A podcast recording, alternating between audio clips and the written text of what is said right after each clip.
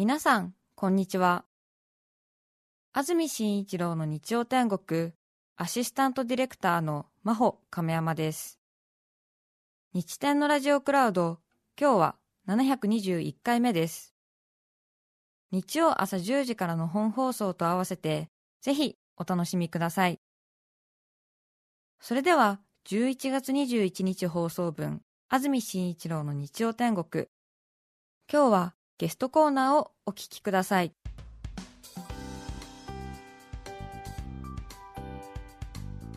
それでは今日のゲストです。外科医山本武人さんです。おはようございます。おはようございます。よろしくお願いします。よろしくお願いします。健康な人と書きまして武人さんということですね、1984年生まれ神戸市のご出身です。現在は大阪市北野病院で臨床医として勤務されていますブログとツイッターでの分かりやすい医療の解説が反響を呼び今年8月に出版した著書「素晴らしい人体」は10万部を超えるヒットになっていますランキングでも今1位とか2位で上がってきますね、はい、ありがとうございます。こんなに若い先生だとは思ってませんでした？一応、はい、まあ12年目なんですけれども、医師になってからは。はい。へえ現役の医師で本を出版するっていうのは忙しい中でなかなか難しいんじゃないですか？どうですか？そうですね、まあ、私、昔から物を書くのが好きだったんですね、でそれに加えて、まあ、私自身、両親が医師でなかったっていうのもありまして、こう医師になってから医療の現場のことがですね、まあ、一般にあんまり、まあ、全然知られてなくって、すごくこう垣根があるとい。うはいふうに感じて、まあ、それがこう医療に対する不安とか恐怖心につながってるんじゃないかっていう思いがずっとあってですね、それでまあ医療のことを広く知っていただきたいという思いから、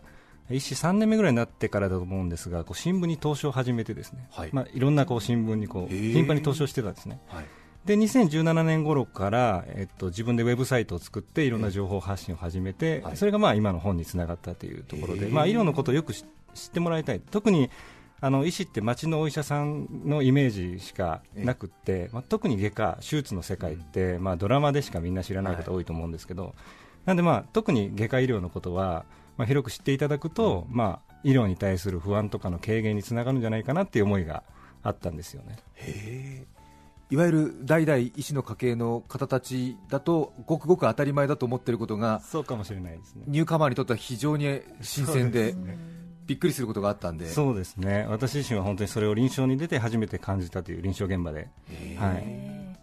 またその気持ちを忘れずにこの素人に分かりやすくうん。分かりやすい言葉で教えてくれるっていうのがありがたいですよね。そうですね、うん。あとは新聞に投書をしていた時代っていうのはどういうことをされてたんですか、えー、とですからこう医療の現場で患者さんと話していると、はい。まあ、このことを事前に知ってたらもっとこう医療をうまく利用できるんじゃないかとなるかほど。いうことがすごく多かったんですね、でええ。それは多くはその専門的な知識が必要なわけじゃなくって、えもっとこう普通に分かりやすく説明すれば誰でも理解できることだったりするので、まあ、それを、まあ、け例えば検検診のことだったりとか、まあ、生活習慣のことだったり、がん。の知識だったり、まあ、こういうのはを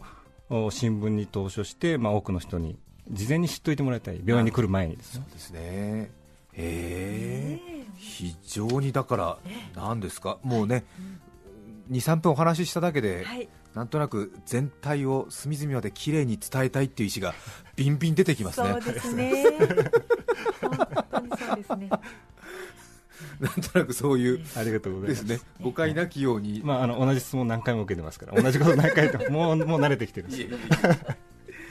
現在は大阪の北野病院にお勤めということですけれども、はい。専門は何かになるんですか？あの消化器外科ですね。消化器外科。はいへえ消化器内科ってよく聞きますけども。そうですね。あの消化器といいますと、まあ、その名の通り消化に関わる臓器ですよね、ですから、えっと、食道とか胃とか大腸、肝臓、膵臓とか、まあ、たくさんあるんですけれども、まあ、こういうところを手術をメインに治していくのが、まあ、消化器外科で。はい。でえっと内科的な治療、例えば薬ですとか、はい。内視鏡、カメラとかですね、まあ、こういったものを使って治療に携わるのが、まあ、消化器内科という、まあ、そういうイメージですね。では山本先生は消化器外科なので、はい主にオペをしてそうですね、手術をして治す、そうそうですね、はい、あ内視鏡の場合は消化器内科なんですか？その口とか肛門から入れるあの胃カメラとか大腸カメラとか、まあ、ああいったものは、えっと消化器内科医が行うことが一般的なんですけど、まあ、これは病院によっていろいろですので地域によっていろいろなんですけど、へえなんとなくね薬で治したりするのが内科で、なんとなくメスで切っちゃうのが外科なので、そうです、なんか胃カメラはなんか真ん中かみたいな感じのちょっとね素人考えですが、じゃあ毎日手術してるんですか？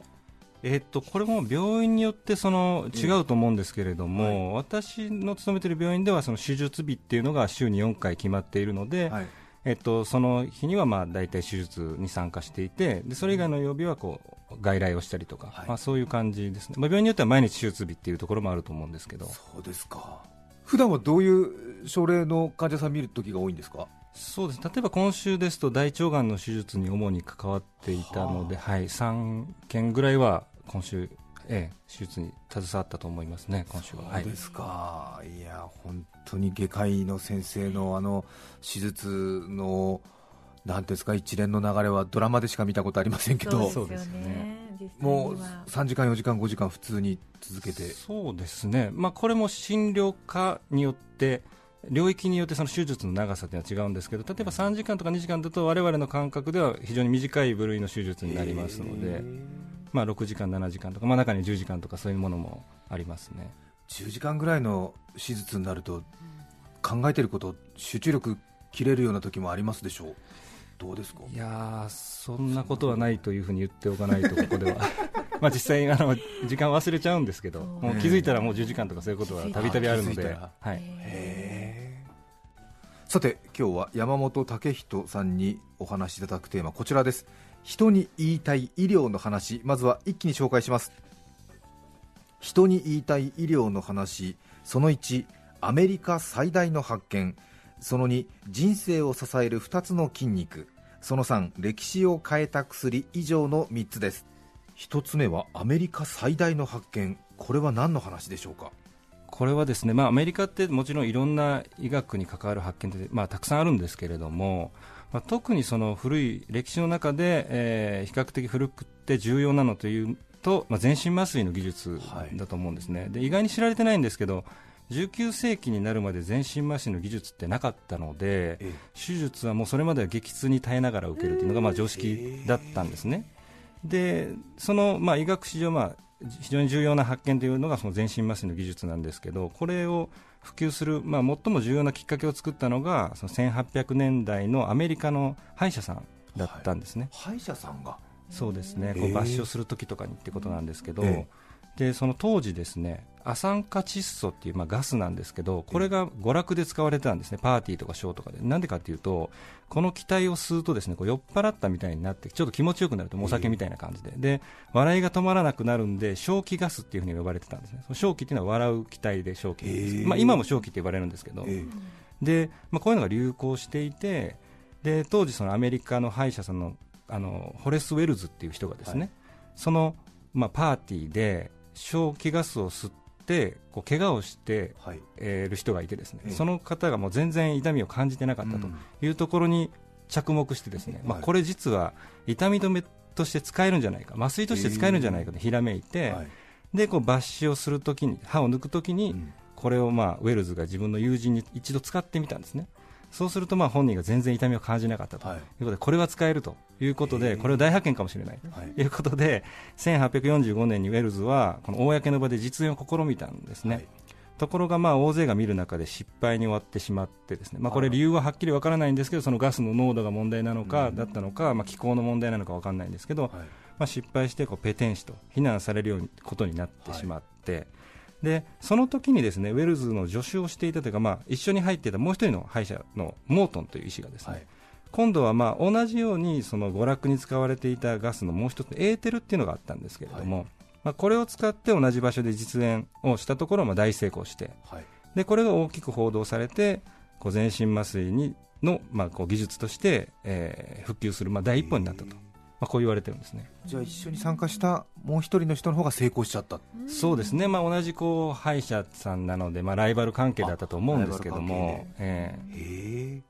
もともとじゃあ一番最初にやったウェルズ先生の方は、え。じゃあ失意に暮れちゃって。ちょっと気の毒でしたね。うん。ですからこのもう一人のモートンっていう方はですねそのすごく商業主義者で、まあ、自分これをまあどんどん宣伝してですね自分の診療所を大いに繁盛させたりとか、はい。まあ、特許を取るためにこう奔走したりとか、まあ、結構いろんな活動をやってですね、はい。まあ、それを見たこの最初のウェルズさんはあ名誉をどうしても挽回したいとい。うことで、いまあ、いろんなこうお気体を調べてガスを調べてたみたいなんですけど、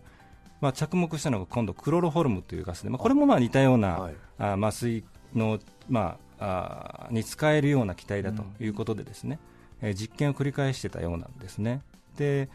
まあこのウェルズはですねこのこの実験を自分の体を使ってやってたと、うん。自分でクロロホルムを吸ってはい。で、えーこれがまあ安全に使えるかどうかっていうのを試してたようなんですけど、まあ、この実験でですねこのガスの重度の依存症になってしまいまして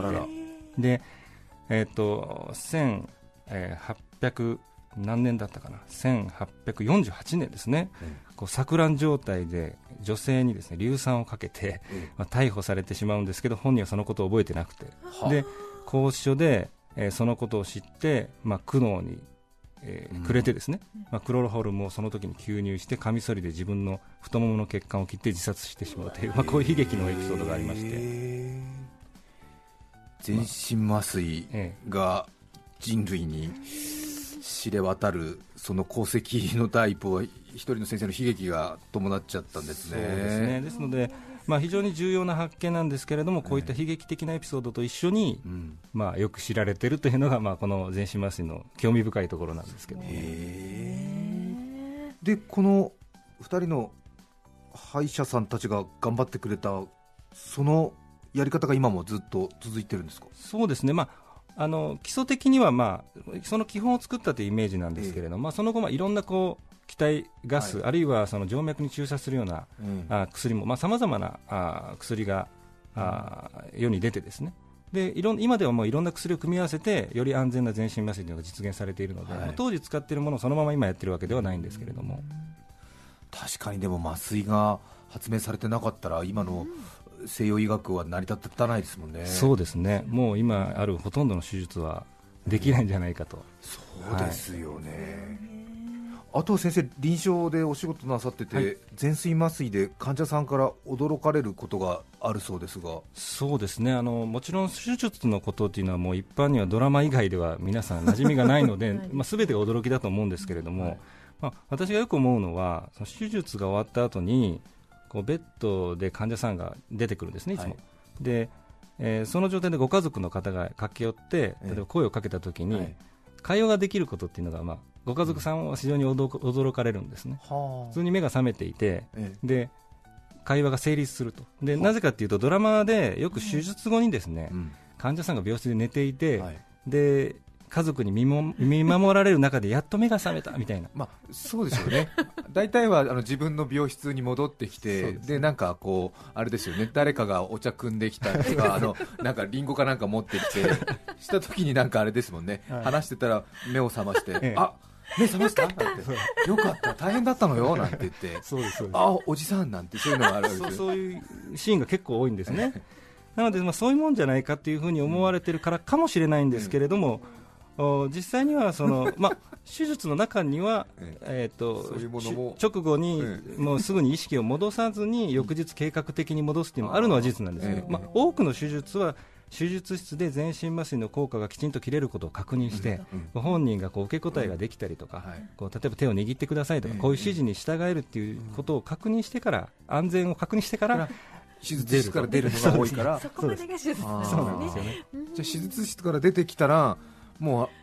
身内がもう目覚ましてるからあれ？みたいな。もうこの段階で話できるの？みたいな。はいえ麻酔かけられてたの？みたいな。え麻酔なしでやったの？みたいな。そういう。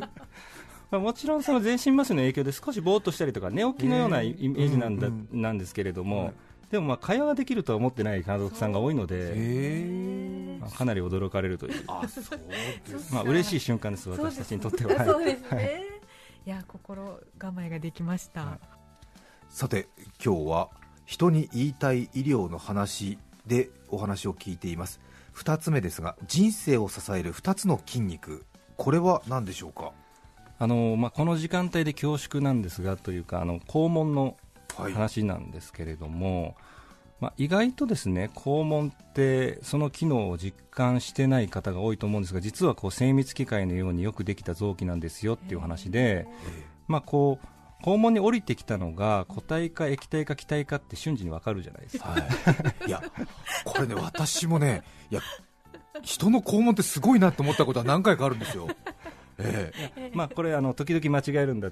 間違えるんでどうしたらいいんですかっていうこう言われることあるんですけど。まあでも大体こう分かると。でまあこれすごいなと。でなぜかというと例えば機体が降りてきた時は、まあ普通に歩きながら出しても大丈夫みたいな、ね、個体を歩きながら出すとまずいなのでここ識別できないとまずいじゃないですか、えー、ですのでこうここがきちんと識別できないと、うん、社会生活に非常に大きな影響がある。というか、まあ、我々の社会生活が送れなくなってしまうという意味では、うん。非常にそのすごく重要というか高度な選別ができるセンサーがあってありがたいとい。うことでですね、はい、まあ、こういったシステムを人工的に作るのは難しいだろうなと思うんですけど。確かに。そうですよね。そしてだってね水一滴も出てこないですもんね。きちんとこうそうです、ね、ピチッとこうね閉じてるし。普段はですね。普段はですよね。へえ確かに。言われてみるとそうですよね、普通になんかあの理科の実験でねなんか情報置換みたいななんか上の方に口が開いてるんで気体が上の方に集まるからそれは出ますみたいな感じじゃないですもんね。そうですね。むしろガスは上の方に行くはずなのにちゃんと下からシューッと出て、まあ、個体があるときに気体だけ出せますしね。そうですよね。なんでより分けられるの？なんか再度通ってきてるのかなみたいなこの時間帯大丈夫ですかね、ね、もう決める覚悟決めるしかないですね。えー、あれは肛門の筋肉がいろいろ複雑な動きをしてるんで可能になるわけですそうですね、ですからその直腸その便便が降りてきたときに、それを、まあ、まず無意識にせき止めておけるっていうこと、うん、まず大大前提としてこの機能がいるんですね、はい、なぜなら便が降りてきて、いつも意識的に止めないといけなかったら、もうかなりしんどいですよね、えー、夜も眠れないということになっちゃうので、まあ、無意識にこうせき止めておけて、かつ好きなときに排出できると、便をですね。うん。あのこの機能を担っているのが、まあ、先ほどテーマにありました2つの筋肉ということで、まあ、肛門には外側と内側に外肛門活躍筋と内肛門活躍筋という、まあ、2種類の筋肉があって活躍っていうのが締めるという意味なんですけど、うん、でこの内肛門活躍筋って内側の筋肉が自分の意図とは関係なく無意識に動いてくれる筋肉で、で外側にある外肛門活躍筋というのが自分の意識で動かせる筋肉になるんですね、なのでこの2つで一応せあの便をコントロールしてるんですけど、まあ、この内側にある筋肉が、まあ普段は無意識にせき止めてくれていて、はい、で容量がここにその溜まってきた容量が一定量を超えると、はい、そろそろ出そうっていうふうにこう緩み出すんですよね、はい、これしかなかったら自然に出るんです、だから赤ちゃんとかだとこう意識が不十分なので、まあ、そこで出てしまうんですけども、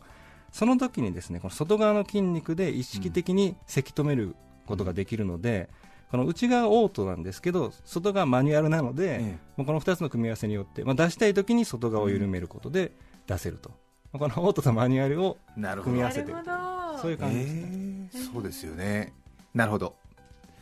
オートとマニュアルがあれですよね。上手にいってる時は大変快適ですけど、ね、たまにねあっちの方のオートの方がもう 限界だって言ってるのにマニュアルの方で最後なんとかね。そうですね、マニュアルが間に合わないっていうこともね もうね、うん、最後の万平が一人でね 扉を閉じてる時ありますもんね。ね。もう尻尾たまらんのじゃんみたいな。もう限界。我一人ではもう限界じゃんみたいな時はありますけどまあ社会人としては最後頑張りますよそこね。まあだからご高齢とかになってくると、うん、まああのその外の万平がですね、まあこう難しくなったり、まあ、あるいはそのそこの手術をしたりとか病気でやっぱりそこの機能がですね、弱まってしまったり失ってしまう方っていうのがどうしてもいらっしゃるので、そういう方はやっぱり結構大変で、個体と期待が識別が難しいとかおっしゃる方もやっぱりいらっしゃるんですよね。さて山本武人さんにお話を聞いています。人に言いたい医療の話おしまいは歴史を変えた薬。これはどんな話でしょうか？そうですね、まあ、これを医学の歴史の話になるんですけどまた、えっと、ここでは抗生物質の話にしようかなと思うんですね。はい、で私たちも抗生物質っても頻繁に使っていて感染症の治療としても治療薬として一般的によく知られてますけども、はい、実はこれは20世紀になってから初めてこの世に出てきた薬なんですね。でそれより前はその感染症を根本的に治す治療薬っていうのはなかったので、はい、例えば怪我をして傷口からこう細菌が入って感染症が全身に広がっても、はいまあ、それを治療する薬というのはなかったので、はい。それを予防するために例えば戦争とかで足の怪我をした人は足の切断をしたりとか、はい。そこをこう熱した油で焼いたりとか、ええ。もちろん麻酔ない時代にですね、でこうすごい苦痛を伴うような治療をやってたようなんですね。もう対症療法しかないっていそうなんですよね。できっかけがですね1920年代にはい。フレミングというイギリスの学者さんがですね、ええ。まあ、あの偶然青カビその、まあ、ブドウ球菌を使ったその細菌を使った実験をしてたようなんですけれども、そのそこにカビが生えてしまって、えで青カビが生えたんですけど、まあ、その周りにだけですねええ。細菌がどうも育っていないっていうのを見たんですね、でこれどうもおかしいなと、どうやらこの青カビが細菌をやっつける薬を分泌してるんじゃないかはいっていうふうにひらめいて、え。でその青カビから出ているそのカビから分泌されている黄色い液体を青カビの学名が、まあ、ペリペニシリウムだったので、はい。ペニシリンというふうに名付けて、ええー論文で発表したと。えはい。ただ、まあ、フレミング自身もこれが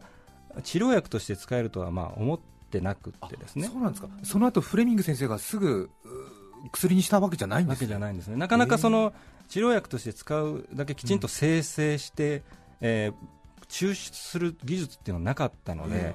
ですので、まあ、本人もそれがまあ将来的に大発見につながるなんていうのは思ってなくて。じゃあちょっとえー、こんなこともあるんだと思って論文だけ書いとこうなんて。ね、学会として、まあ、論文として報告しておこうはいっていうぐらいのえようだったんですが、まあ、その数年後にですねオックスフォード大学の学者さんがこのフレミングの論文を見つけて、ええ。このペニシリンというのは実は治療薬に使えるんじゃないかこれをうまく生成して大量生産すれば、えー有効なんじゃないかというふうに思って研究を開始したというところでで1941年にこれをこのペニシリン薬として人に使ったら実は感染症の治療薬として使えると効果があるということが立証されたんですが、え問題はこの青カビの分泌する液体の量を十分に確保するのが難しくって、えはい。まあ、た感染症ってもう広く多くの人類がかかる病気ですから、はい。まあ、これこれに見合うだけの大量生産が難しいというところが、まあ、大きな問題としてあったんですがものすごく効率が悪かった。そうなんですよね。でここで状況を一変させたのが、まあ、第二次世界大戦だと言われていて、まあ、この第二次世界大戦、まあ、戦争ではもう当然ながら多くの兵士がですね、軍人がこう感染症、まあ、傷ええ。傷を負ってそこが感染して亡くなってしまうという、はい。でこれがもう非常に大きな問題になってたので、まあ、どの国もですねこの感染症の治療薬っていうのも渇望していたんですね。で、えーこのちょうどまあそのペニシリンっていうものが実は治療薬として使えるんじゃないかっていうのが分かり始めた頃だったので、えーアメリカ政府が力を入れて研究チームを作ってですね。はい。でこの連合国軍勝利のためにさまざ、まな製薬会社が開発競争に乗り出したと、まあ、こういう経緯があるんですね。どんな領域でもそうだと思うんですけどこう需要がたくさんあるとそそれにやっぱ研究が進みますよね、まあ、新型コロナでも同じだと思うんですけど、ね。この時はやっぱり第二次世界大戦でもう爆発的な需要があったと、はい。感染症の治療薬に関してですね。それでまあ各製薬会社が開発競争に頑張ってやった結果、ペニシリンの大量生産がまあ可能になったんですけど、そこで重要な役割を担ったのがファイザー社だったんですね。あそこでファイザーが出てくるんですか？そうなんですね、まあこの時点でですね他の会社よりもこう安定的なこう生産工程というのはいをまあ完成させていたらしくですね、えー1944年のドイツ軍と、まあ、あ連合国軍との最大規模の戦いと言われているノルマンディー上陸作戦でありますけども、まあ、この時にですね連合国軍全員分のペニシリンを用意することができたという。でこの9割が実はファイザー製だったと言われてるんですね。ですので、まあ、あー実はこのファイザー社がこの連合国軍勝利にうん。大きな、うですね。役割を果たしていたということなんですね。なんとなくね今の新型コロナワクチンのワクチンがね全世界に行き渡るかどうかっていうようなそういうようなニュースとも少しこうええ重なってくるような話ですね。そうですね、まあ、今でこそよく知られた会社、まあ、もちろん世界で一番有名な会社だと思うんですけど、えまあ、この頃にもすごく重要なあー力を発揮してたというかね、えそうですよねですね。ファイザーはそっからペニシリンを量産してたんですね。抗生物質ってのは本当あれですよね。社会で生きていく中で何回かお世話になって本当に便利だなと思いますよね。そうですね。あの、まあ、意外にもそれが非常に医学史の中では最近世に出たものであって、本当に。あのそれより前はもう存在しなかった時代にはええ感染症の治療薬はなかったというのが、はい。まあ、振り返ってみるとやっぱりこう恵まれた時代に生きてるなっていう思いますよね。ですね。まだ。青カビからペニシリンが出た後も他の